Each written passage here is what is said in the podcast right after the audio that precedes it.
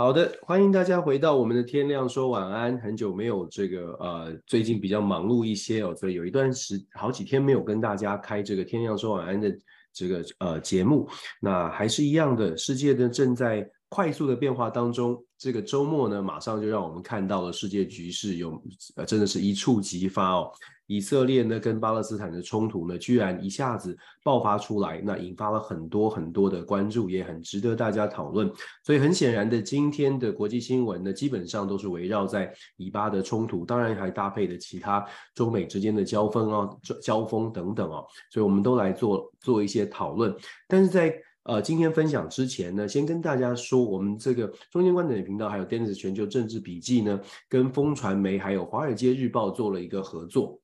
那是我第一次做这样的一个分享哦。那这个合作呢，是说如果呃透过我们在呃待会会分享在这个频道上面的这个折扣码呢，大家可以取得这个一年的折扣优惠。那这个优惠的价格是一年是三九八八。呃，当然了，这是这是一个推广的活动哦。所以如果大家对于订阅国际新闻有兴趣，现在风传媒跟华尔街日报有这样的一个优惠，透过我们。给给我频道的专属的折扣码，大家可以得到一些优惠哦。我是不是很不会做广告？不过不管怎么样，反正第一次嘛，反呃有兴趣的朋友，大家可以跟我们一起来学习。华尔街日报每天早上我们也在分享，所以蛮值得一看的，确实是如此。好了，今天来分享什么消息呢？我们还是一样的，从我们的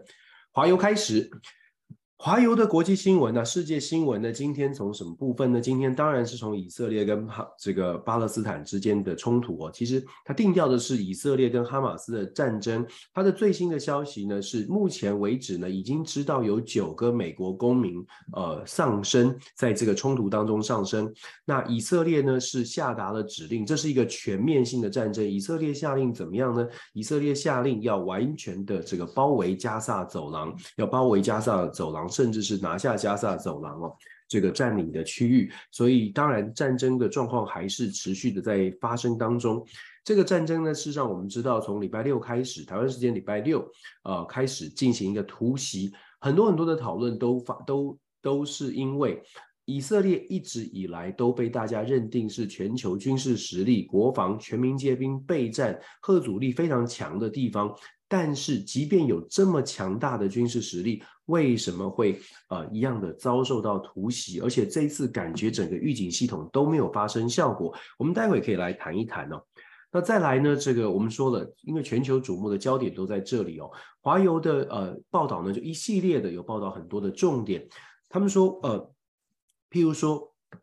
为什么？为什么是呃，什么是哈马斯集团？然后为什么会攻击以色列呢？那他就特别讲到了哈马斯集团是一个比较激进的武装分子，跟巴勒斯坦的跟巴勒斯坦的这个呃民选的组织哦，当然它有连结，但是它不是完全的听命于巴勒斯坦的民选的组织。我们要知道以色列哦，其实讲很简单的，以色列基本上呢，它这个。这个跟巴勒斯坦的关系真的是错综复杂，在约旦河西岸还有加萨走廊地区，如果大家看地图的话，这两个分开的地区事实上都有巴勒斯坦的这个呃所谓的有占领区也好，或者是都有聚集地聚集地也罢，基本上长年以来的这种冲突不断。那当然从宗教，我们知道这个关于清真寺啊、耶路撒冷等等这些宗教的争议之外呢，其实在政治上面包括了。哈马斯集团比较激进的武装分子，它跟外国势力的连接，最重要的就是像是伊朗跟卡达。那跟外国势力的连接呢，让这些激进分子有更多的资源，可以来进行这样的一个武装的派武装的动作、攻击的动作，让这个本来的以巴冲突呢更加的更加的复杂。其实我们看到这次的攻击这么大规模，一天之内就发射了数千枚的火箭弹。很显然的，这不是一个单纯的恐怖分子的集团就可以做到的事情，所以背后的力量其实后续还有待，就是还有待这更进一步的厘清。可是我们也看到了，因为它背后很显然有其他的力量来支持。所以呢，所以现在全世界当然很紧张，紧张什么？紧张这场战争不能打太久哦。那我们就要看啦，包括了以色列，包括了盟友，它的力量到底能不能够来做一个压制？当然，这个世界各国的回应不太一样，有些国家呢是强烈的谴责恐怖分子的攻击，可是有些国家呢会认为，其实你以色列也要负担一部分的责任哦，因为长期来说，虽然以巴有冲突，可是近期在以色列的极右派政府，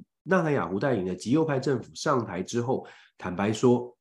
有一些政策呢，或者是有一些所谓的屯垦区的挑战，呃，以色列在屯垦区，在约旦河西岸，在盖，在这个呃打造打造新的新的屯垦区，打造新的大楼。这些都挑战了巴勒斯坦人，然后以色列又在加萨走廊呢限制了这个工作权。本来加萨走廊的劳工呢可以到以色列来工作，呃，比较自由的进出，但是近期呢也做了出了一些限制。这些长期的、长短期的这些积怨，本来的冲突就已经在了，不信任感又在加高，然后又没有沟通的管道，尤其是跟激进分子没有沟通的管道，就造成了非常大的冲突，造成了这个爆这个爆发这个冲突呢。非常的麻烦，各家的媒体都有讨论不同的背景因素哦，大家可以来做观察。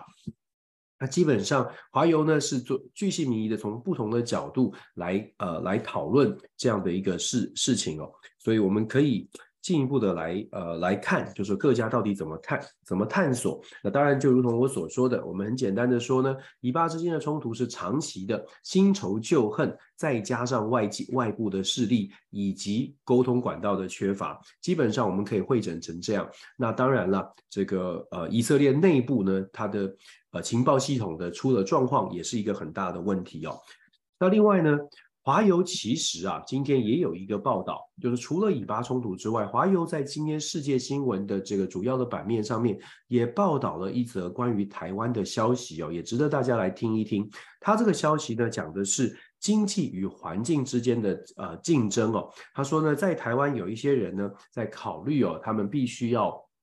这个所谓的兑现现台湾的晶片，就是用台湾的晶片必须要换得一些换得一些利益。它这个内容呢是一个专深度的报道，他跑到台中去报道台积电，因为台积电在台中有打算要新的设厂，可是台中呢有一些这个在地的人士认为，在台中或者整个台湾，事实上在水资源跟能源上面已经是有短缺的现象。台积电在台湾的设厂，其实我们之前有跟大家说过，台积电有掌握了天时地利人和，就在台湾大家会全力的支持。但是大家也要了解的是，半导体产业它需要的是高能量，高能量就是高高电，然后非常多的水才能才能支撑这样的一个产业。那台积电这在台中当地的居民呢，根据华邮的深入报道，就去报道了台中有一些居民，台中的人呢，有一些组织社运的组织认为。台积电现在对台湾的这个，当然对台湾来说是一种保障，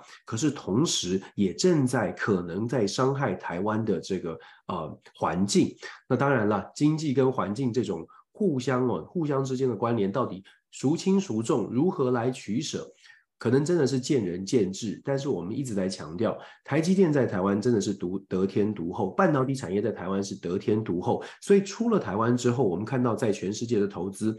都有一些善意，各国都有奖励的计划，但是你也会发现，包括了在美国、在日本、在欧洲，在各地的连结，在各地开始生产、开始建造厂呃厂房的时候，其实挑战也慢慢的出现了。那在台湾呢，其实本身在地这种优势也现在被开始来思考，就是支持了这么多，那台湾的在尤其是在地的居民，究竟有没有得到？一些好处，这是一个反思的问题，也值得大家来看一看。华呃华邮今天基本上是锁定在以巴之间的冲突，当然这也非常的重要。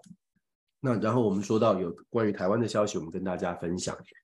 很快的，我们来看一下这个《纽约时报》。《纽约时报》呢，如同我们所说的，它都会在头版的时候都会做一些消息。我们来说《纽约时报》，《纽约时报》当然一样的，我们说今天全球的最近这几天全球的消息。都是围绕在以巴冲突，而且短期之内，我想就像我们乌俄战争开打的那段时间，基本上都会围绕在以以色列跟哈马斯之间的斗争，而且战火是非常的激烈，再加上双方目前呢在战争初期都是火力全开，所以呢，呃，《纽约时报》是说呢，以色列跟加萨的战争，它的定义是以色列跟加萨的战争，华邮是定义以色列跟哈马斯的战争哦。那哈马斯当然是在是呃主要占据的就是加萨的地方。他说，以色列呢下令全面围困加萨，全面的围困加萨或全面的拿下加萨，军队呢为确保边境地区而战。目前已知呢，为什么说是个突袭哦？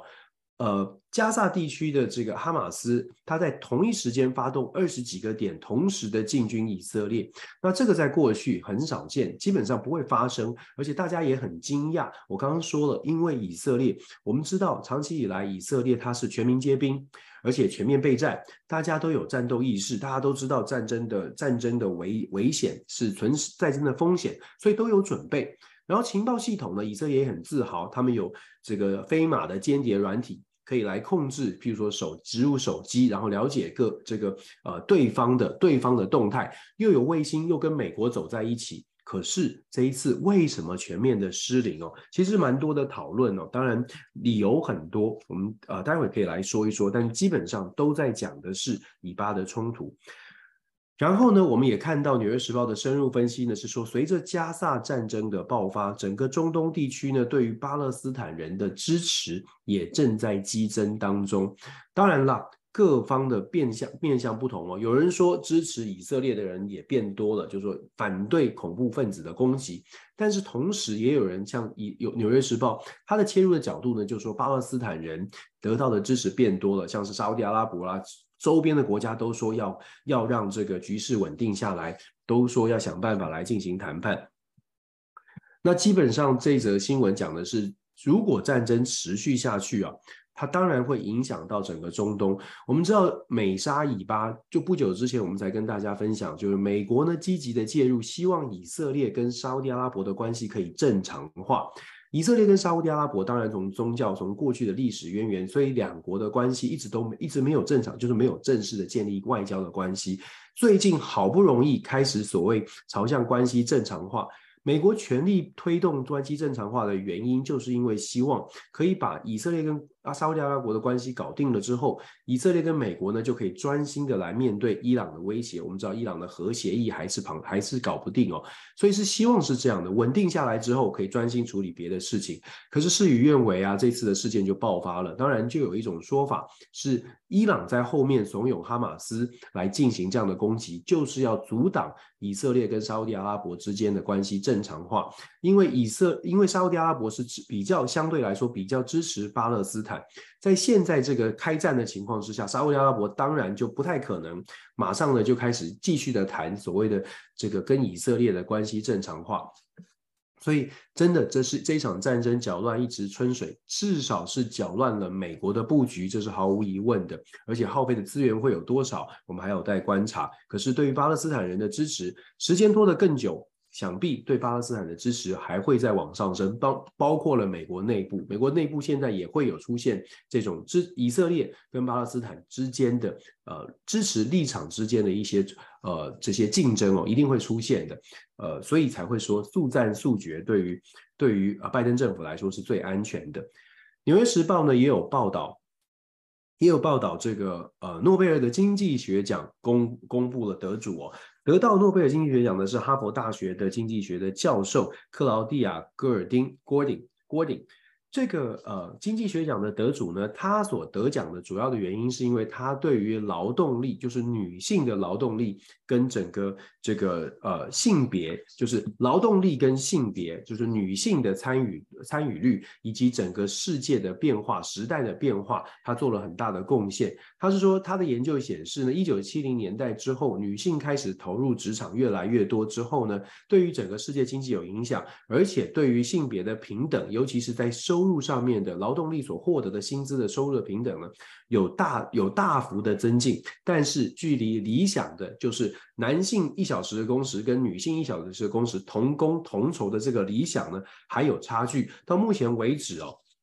根据研究显示。目前的比例呢，仍然是大概一块钱美金。如果是男女同工的情况之下，一个小时大概是一比零点八几哦，就是男男性同样的工作、同样的学经历，基本上都假设一致的情况之下，男性的收入呢大概是一，然后女性的收入大概是男性的八十百分之八十左右，百分之八十多一些哦。这是目前做出来的研究。那当然了，大家可以听听看。那也是，我们真的是希望可以平权，但是他有他的研究显示，尤其是像一些关键的原因，像是家庭的因素，他特别就显示了他的研究中当中就特别显示说，第一个孩子女性在第一个孩子出生之后呢，这个劳动力呃劳动的比率以及薪资呢就受到了一些波动，就变成一个重要的变数。那未来会不会有这样的？未来有没有办法把它变得更平权一些？其实这当然又是跟政策有关。不过经济学奖颁发给。哈佛大学这个研究女性劳动力的教授呢，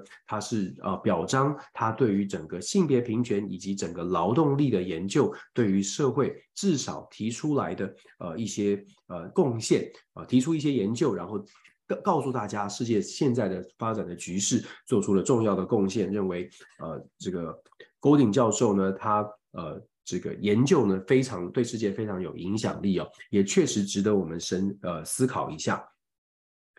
纽约时报也报道了英国对于庇护政策的裁决呢，呃，有一些新的判决。这则新闻讲的是，大概在去年的时候，我们有跟大家分享过。去年讲什么呢？去年就讲到说，英国啊提出一个新的保守派，新英国的保守党提了一个新的政策，就是如果你是非法移入英国的，就是从海上非法要偷渡到英国的，如果你被抓到的话，他会把你送到。非洲的卢安达，英国跟卢安达签署了一个协议哦，就是非法进入到英国的，把他送到卢安达去安置，在卢安达来审视到底能不能够取得就是合法的庇护的权利，但是你就到卢安达去等待哦，这是在英国保守党的这个呃前前首相的任内他们宣告的一个政策，因为他们觉得外来的非法移民太多了，所以做出这样的一个决定。那现在呢，英国的法院呢是宣判说这是不这是不合法的，不能这样做。事实上啊，这一则政策推出之后呢，也也并没有真的早就已经停止不做这件事情，因为我有争议，所以停止了。所以真的并没有太多的这个案例发生。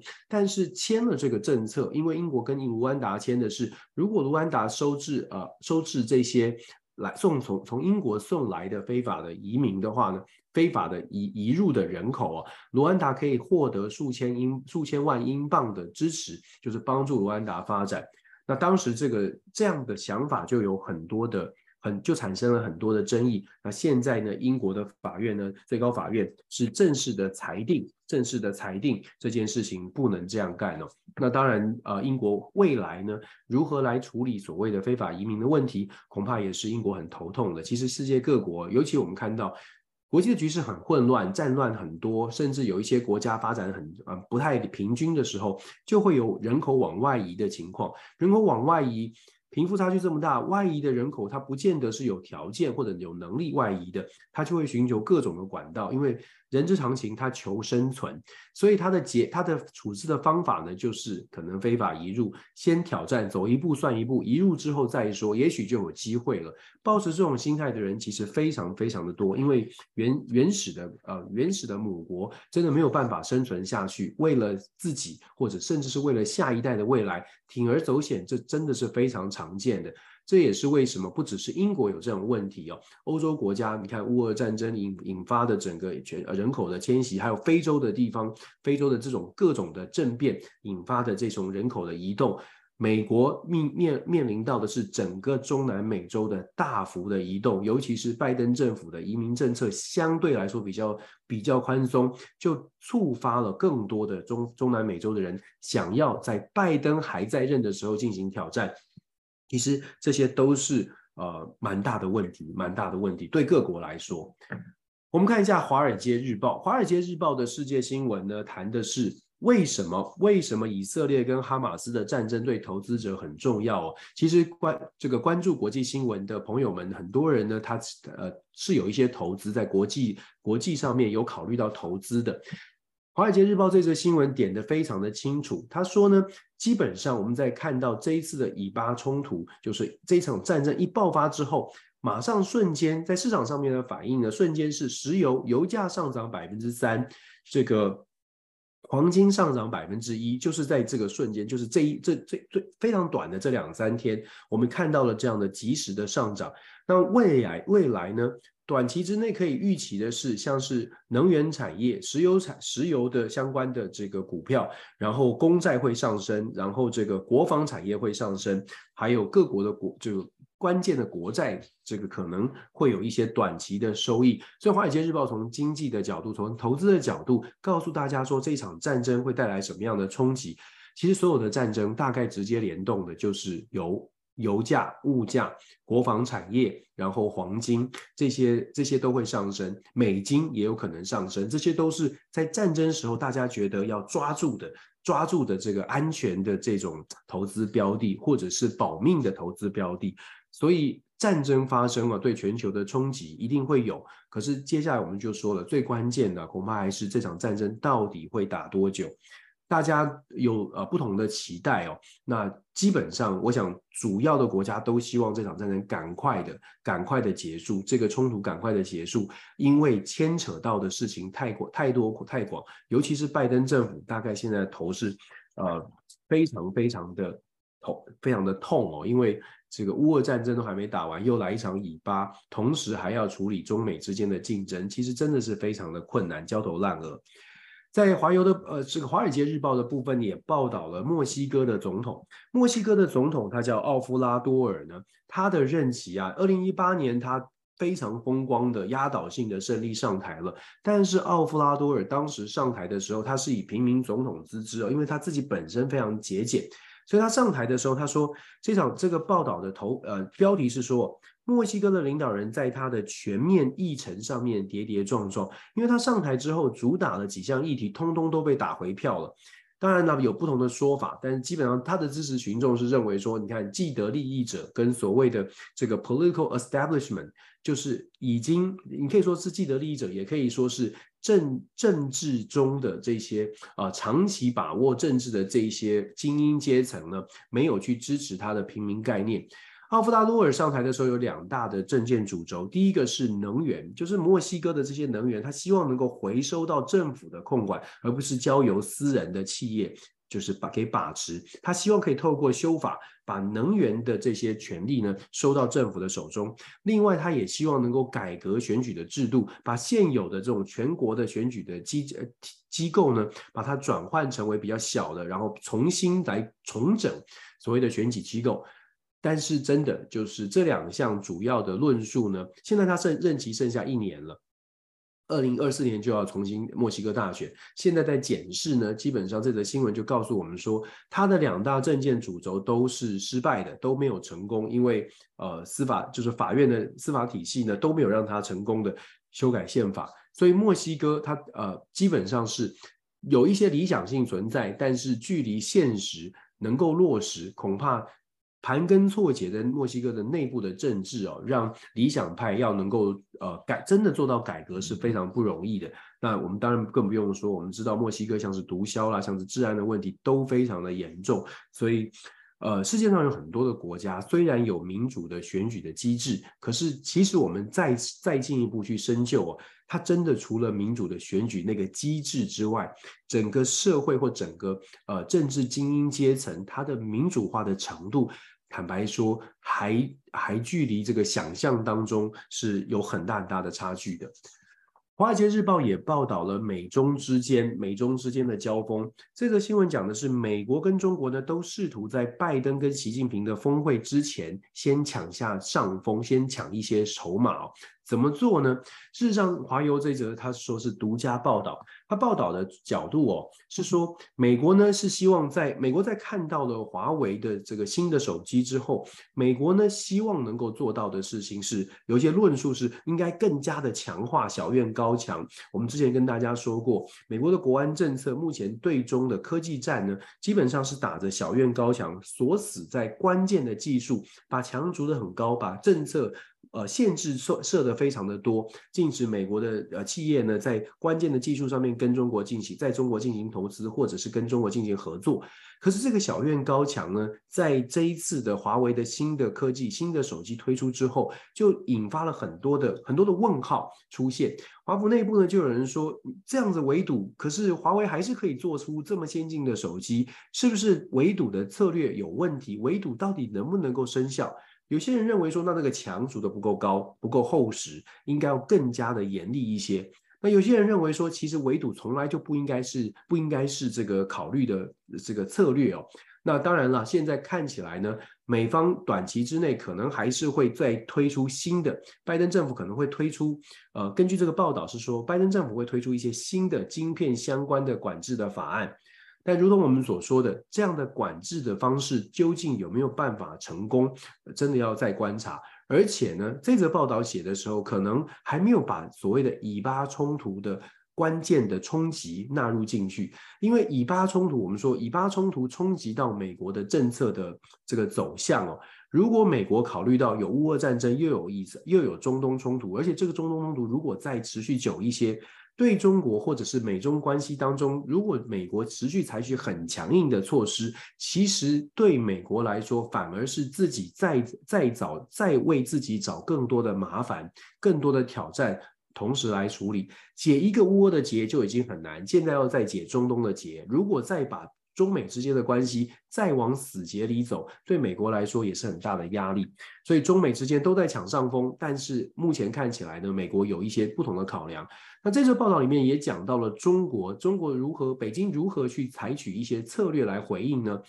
现在看起来呢，因为中美双方的内部都有一些压力，所以 APEC 峰会在十一月的 APEC 峰会，习近平是有可能参加的。问题是出在在参加之前，怎么样能够拿多一点筹码？所以现在传出十一月初，很可能习近平会再次的访问越南，强调整个在亚洲地区，至少像是传统的就是越南这样的国家呢，虽然跟中国也有一些利益上面的一些交割。呃，冲突吧，但是呢，还是应该可以掌握跟越南之间的关系。虽然美国不断的、不断的在跟越南打好关系，拜登自己还拜访了越南。中国现在回防，基本上拉力拉近跟越南的关系呢，就是某种程度一种筹码，希望能够在 APEC 峰会之前特别去强调，中方呢现在在亚太地区盟友的实力还是比较坚实的。所以这是这个。《华尔街日报》的报道讲到中美交锋，呃，中美交锋双方都在抢抢筹码。《华尔街日报》呢也报道了以色列对于加沙进行连环的攻击。其实今天的报新闻，大家看。点任何的媒体，基本上都是军事，都是战火的洗礼。这就好像回到了两年前，我们看到了以巴冲突那个这个呃呃去年去年初我们看到的那个这个乌俄战争刚开始的情况。可是现在看起来更严、更更更加的严，这个呃残酷一些。因为这呃加萨跟以色列这个这样的冲突哦，很多都是在人口稠密，而且都是城市，而且非常多的画面呈现。那目前传出来的，不管是照片啦、影片啦，事实上都在在的提醒大家战争的战争的可怕，战争的残酷。不管它是恐怖攻击还是对战，不管你怎么定义，像这样的战火啊，呃，没有人愿意承受，真的没有人愿意承受。所以目前的这个连环攻击呢，还在持续当中。我们一方面观察，也一方面祈祷，呃，这个世界啊，真的是。乱乱完之后，真的可以赶快的恢复到恢复到正常的状态哦。我们赶快看一下彭博社，彭博社呢，它是报道说，这个呃，目前呢，已经已经向呃以色列已经开始在征集所谓的后备动员，后备动员，希望希望可以把这个后备的力量能够把它呃这个召集出来。最新的消息就是以色列的陆军已经开始动员了，然后同时呢，这个。呃，有讲到呃，关闭了这个雪佛龙关闭了这个油田，就是在附近油田哦。然后也讲到了九个美国人目前看起来已经是丧生了。那当然有些朋友会说，嗯，九名美国美国公民丧生，这个这个新闻为什么很多媒体都报道？因为对于美国来说，很实话的说，对于美国来说，像九美国公民的丧生，它当然会是最重要的事情。这个世界很现实的角度来看。你说西方媒体的报道，你就会发现他们常常有的时候会看到说，呃，某一国公民丧生，你如果不是那一国公民的时候，你就会想说，哎，为什么其他的地方的战争好像损伤亡很惨重，甚至是这个数字都是更巨大的？为什么会特别凸显？哦，六名美国人，九名美国人丧生，坦白说会有一种，嗯，美国公民丧生好像好像特别特别严重。各国公民是不是都应该是同样的严重呢？所以我觉得一样的，就是说战争的残酷，甚至是国际政治的现实，在战争当中是看得非常非常的清楚的。所以彭博社的头条是讲说，现在开始在动员了，然后也讲到了，事实上也讲到了美国的参议院民主党的大党鞭舒默舒曼舒默。带着参议院的访问团访问到了中国了，也特别讲到了希望中国在对以色列的部在在对以巴冲突呢，能够表达表达更明确的。那舒默是说有点失望了，讲的不是很清楚。但坦白说，舒默到了中国，我们讲现在见到了习近平。我们上个礼拜跟大家讲说，如果舒默到了中国可以见到，到了北京可以见到习近平，某种程度来说。给传递传递出来的讯号就是美中可能会朝向比较和缓的、比较降温的，而也传递也可以去推测说，习近平参加十一月份的 APEC 峰会的可能性是是比较大的，而且现在看起来是越来越大。再加上如果十月份接下来这几个星期，王毅真的造访了这个华盛顿 DC 的话。呃，基本上就是来安排拜习会在十一月要登场。那现在我觉得以巴冲突之后呢，拜习会登场的可能性大概就来来到了八九成以上哦，因为双方真的必须要赶快来谈一谈，究竟要如何来处置现在的中美关系。我们也看到了美国呢，现在在这个彭博社的新闻里面有讲到，美国呢又同时在敦促呢塞尔维亚跟科索沃重返谈判，在这个解除解呃解除暴力哦。其实很多的事情在国际上正在发生。彭博社报道这个消息，你看在以巴的冲突当中就变得相当的很小，很相当的小。我们才在不久之前还在讨论的是塞尔维亚、亚美尼亚这些这个冲突，一下子就翻篇了。这些人都已经安置了吗？没有啊，这些亚美尼亚、这这亚塞拜然这些这个呃亚塞拜然跟亚美尼亚这个冲突还没有结束，然后塞尔维亚跟科索沃还有问题。中东还有问题，以巴还有冲，以巴正又冲突了，乌俄战争。我们随便点出来的讲的这些，就是现在的当下的问题。如果再把时间拉得长，再拉到过去这两三个月，我们谈的非洲的各国的政变，大家记得吗？好像也差又又又差不多忘了。这个世界正在处于一个。呃，好像零星的炮火，零星的纷纷扰不断的状况哦，所以当台湾一直在强调，可能在台湾很多的朋友都在讲，都在都在仰望着，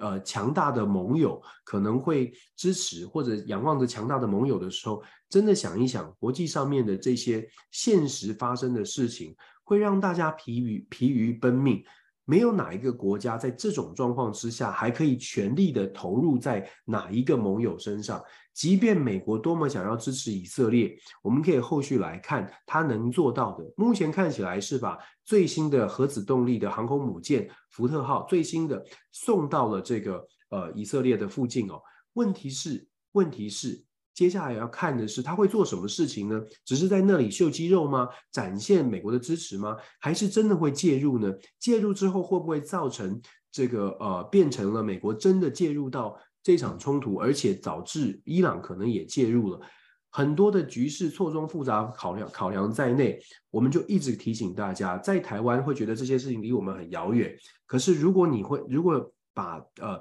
全球的局势摊开来看，你会发现台湾根本无法置身事外，因为台湾仰赖着这些，呃，真的长长期被大家被告知说，我们需要跟谁的关系要拉得特别特别近，可是跟这些国跟大国美日韩拉得非常非常近之后呢，这些国家自己有搞不定的情况的时候，他们的优先顺序。台湾会是在非常高的名单上吗？我们一直都在讲这样的话，虽然都会会被贴标签，但是还是要说。好，我们继续谈吧。就说除了这些纷争之外呢，美国内政也是彭博社很关心的。你看国际这么乱，大家又忘了，也就在上个星期，美国的众议院议长被被罢免了。McCarthy 在上个上个礼拜大新闻是 McCarthy 被赶下台了，当然一波一波的新闻就洗掉了。McCarthy 被赶下台这个事情还没有处理完，美国众议院目前是一个群龙无首的情况哦。在美国的众议院，McCarthy 被赶下台之后呢，现在要产生新的议长，众说纷纭。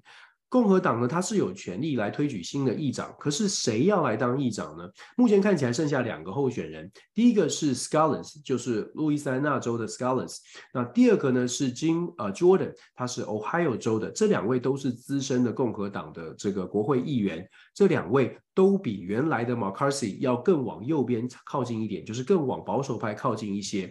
那哪一个可以真正得到极右派的，像 Gates 佛罗里达这个提案罢免 McCarthy 的这个议议员 Gates 这种极右派的人的支持呢？目前看起来呢，Jim Jordan 的机会可能得到支持的机会更大一些。为什么？因为 Jim Jordan 来自 Ohio 州的现在的司法委改委员会的主席，他自己就是共和党极右派，国会当中极右派 Freedom Caucus 就是自由联盟或者自由小组的创始会员、创始召集人。所以他的这个呼声啊，他一下子窜得很高。原因不是因为他比 Scholars 更资深，或者他比另外一个 Scholars 更得到更多的爱戴。原因是因为现在这种极端对立的情况，共和党内呢也会很担心，如果选一个被这个 Freedom Caucus 不喜欢的人，任何共和党人上台做议长都有可能被他们一票赶下来哦。所以在这样的情况之下，如果想要赶快的选出议长，很有可能就向这个极右派的做出妥协，就选出一个极右派的喜欢的就好了。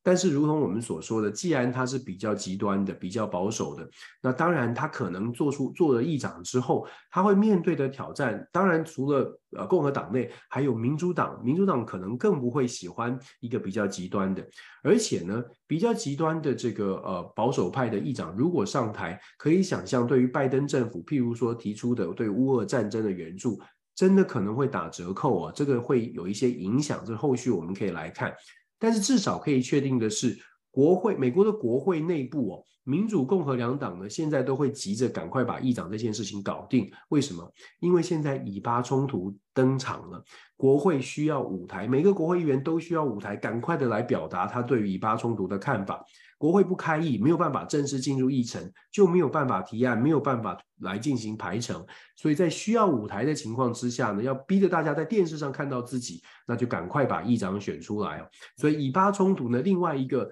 有趣的这个影响跟冲击，就是美国的国会呢，本来可能这个僵局大家还要再演，还要再乱一出乱乱乱一段时间哦。但是礼拜天，美国时间礼拜天呢，共和党内已经开着开开了各种的会议呢，就是希望赶快赶快把议长选出来，让我们每一个人都有舞台，重新来展示我们对于以巴的这个这个看法哦。所以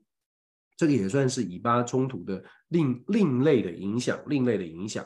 彭博社呢，当然还有报道其他像财经的消息。这个之前的很大的这个加密货币的这个呃诈欺审判呢，也在登场。那这个呢，可能就呃交给我们的呃周末的时候，我们可以来深入来分析哦。这个审判的案子比较复杂一些。那在政治的部分呢，共和党呢，白宫的竞争者，也就是共和党的初选的辩论呢，他们有针对儿童的福利，就是儿童保育问题呢，有提出不同的看法。那彭博社有特别针对。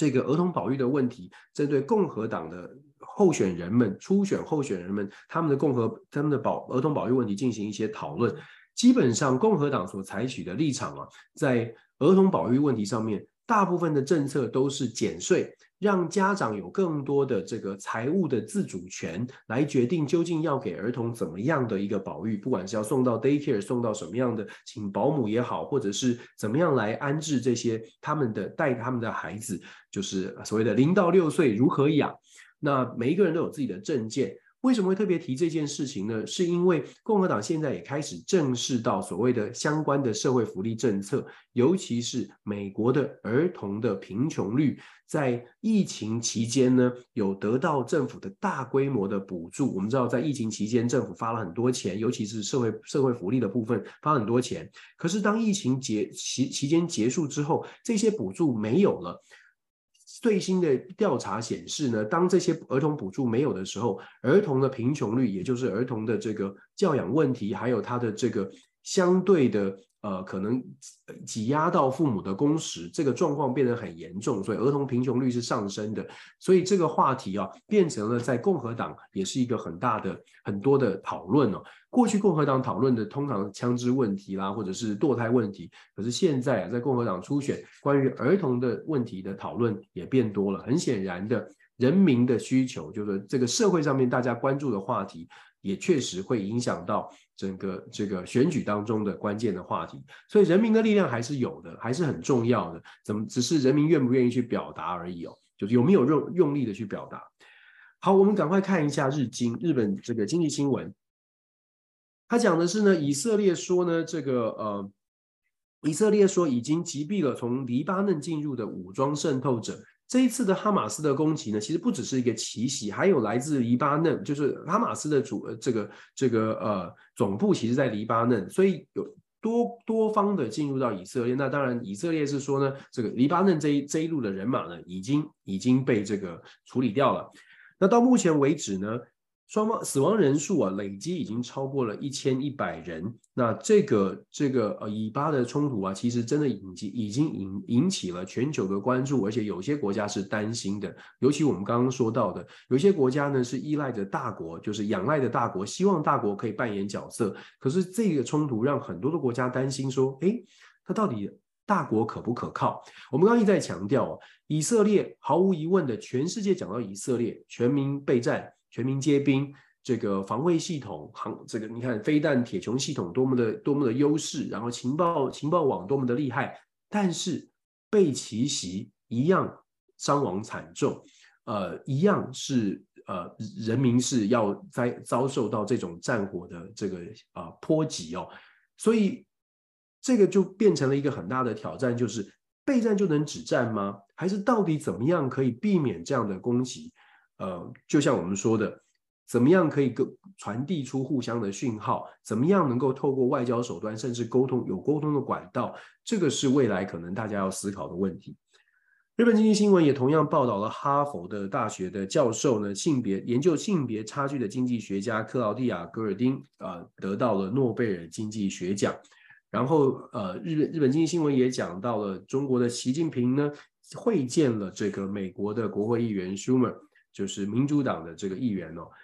其实大家是行礼如仪的。舒默在中国北京的这个北京的这个呃拜会哦，拜会了习近平啊。事实上，他的论述，舒默在在美在在北京也没有也没有什么呛声哦，也是在讲说双方要寻求最大的共识，找到共同的利益。中美双方未来都要都要朝这个方向来努力，也是行礼如仪的讲完呐、啊。所以有的时候我们看中美之间的交锋，媒体上面讲交锋交锋交锋，但是见面了，诶，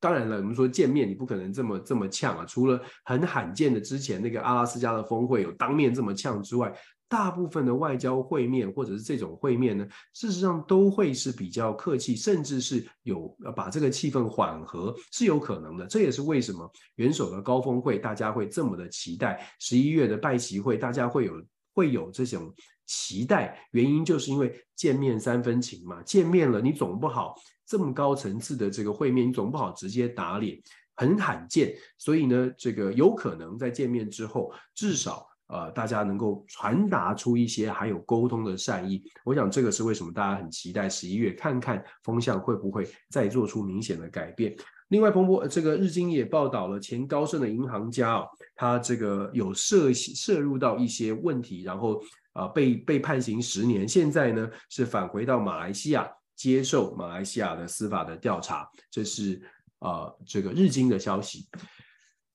英国伦敦的《财经时报》报道的一样，就是呃，以色列的以色列的这个冲突，然后特别讲到说，以色列已经下令了要全面的包围，全面的包围加沙。这也是为什么我们说以巴的冲突啊，到底能不能短期的结束？这是一个很有趣的话题。能短期结束吗？如果下令是要全部包围，然后你也看到呃照片，我们可以看到照片呃。真的就是战火，然后呃很残酷的战争的情况，所以我们说希望希望可以赶快的调整。那以色列已经正式的动员了三十万名的预备预备军人决，呃决定要全面的投入这场战争了。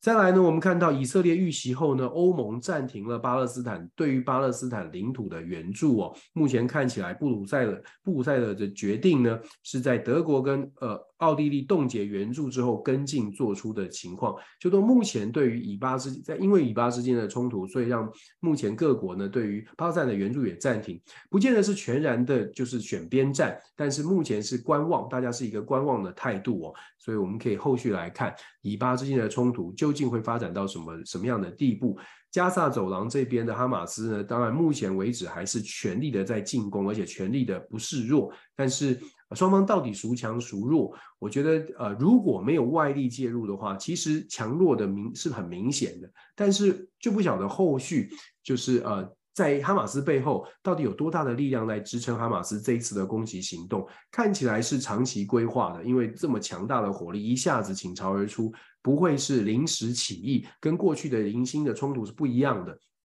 所以这场战争呢，要打多久？嗯，真的还有变数哦。我觉得不是呃以色列军火强大就一定可以快速的结束，当然有优势了。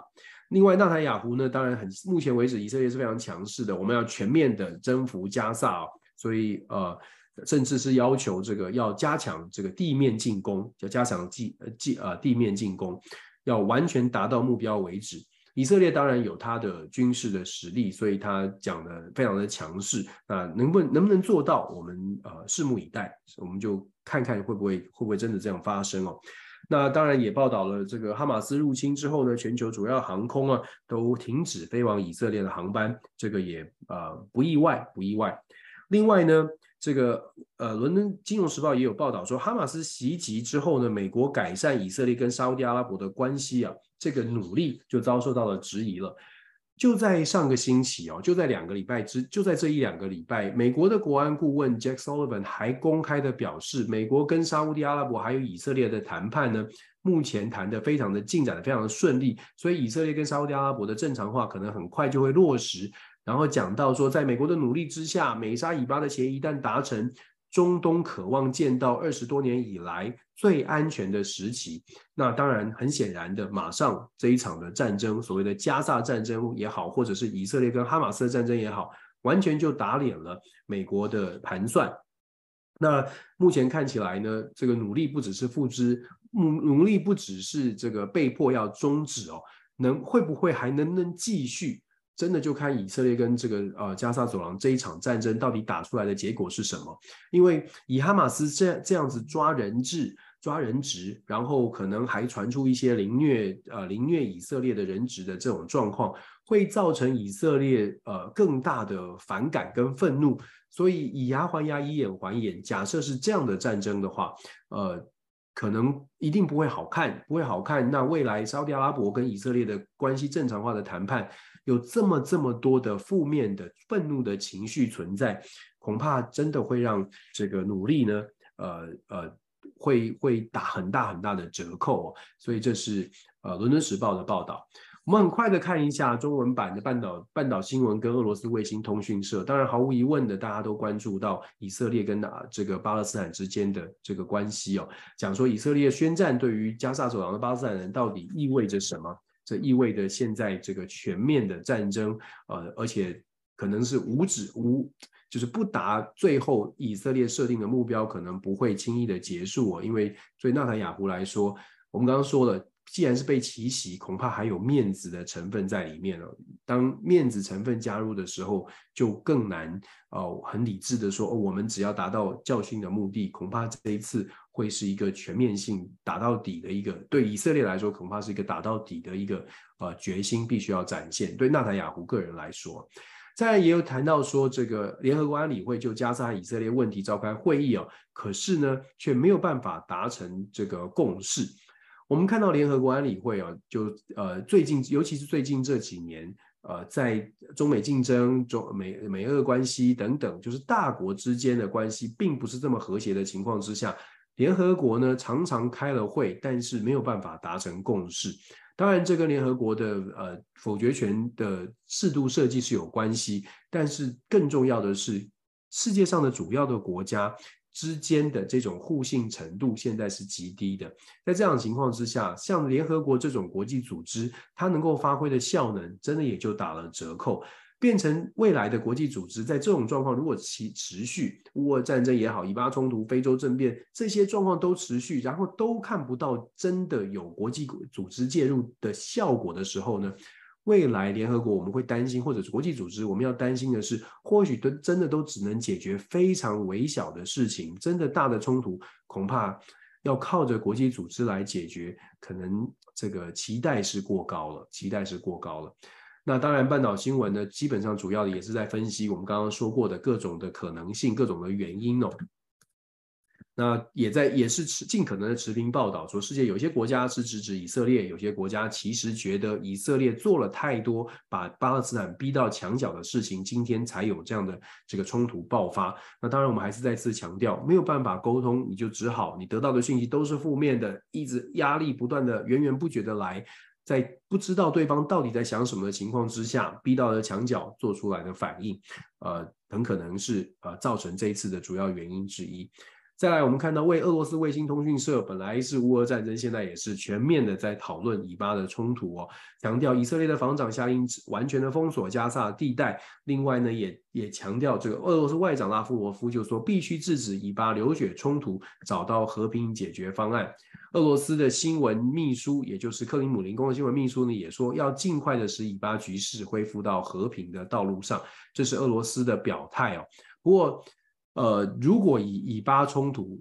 对这个乌俄战争的影响来说呢，事实上我们说以巴冲突如果拉得更久一些，对于现在全力支持乌克兰的美国，真的会有很大的压力。毕竟他没有办法不去支持长期的盟友以色列。这个对于呃中东地区的局势，甚至是对于美国国内。这个很多这个呃以色列的呃支持者呢，可能都没有办法交代哦。所以对于美国而言，对于西方国家而言，这一场以巴的冲突，那真的是来的并不是时候。当然，没有任何战争是何时何何时何宜的。但是现在的这个冲突呢，看起来是真的让目前的状况更加的雪上加霜。这个是呃，我们为什么要去了解国际局势？而且台湾要思考，真的是思考再思考。我们看到这种国际变局，究竟台湾未来呃，在这种环境之下，有没有办法看出各国的各国的盘算？你看到各国盘算之后，自己掂一掂斤两，想想台湾到底在什么样的顺位？如果说呃，在其他的盟友的排序当中，台湾的顺位并不是这么前面，其实只有靠。呃，台湾自己哦，去思考自己的出路哦，恐怕不会是依赖别人的。好，这是今天的国际呃国际新闻，天亮说晚安的国际新闻跟大家分享的头条。我们刚刚说了，今天甚至是接下来这一段时间，短期之内呢，恐怕关键都会在整个以巴冲突以及各国的后续的动作，包括了我们要观观察的是。究竟西方国家会不会提供军事援助给本来呃国防准备就很充足的以色列？那如果给了，会给多少？怎么给？又会不会在连带的影响其他的区域？这些都是我们后续可以来分析的。感谢感谢大家这一次的这个呃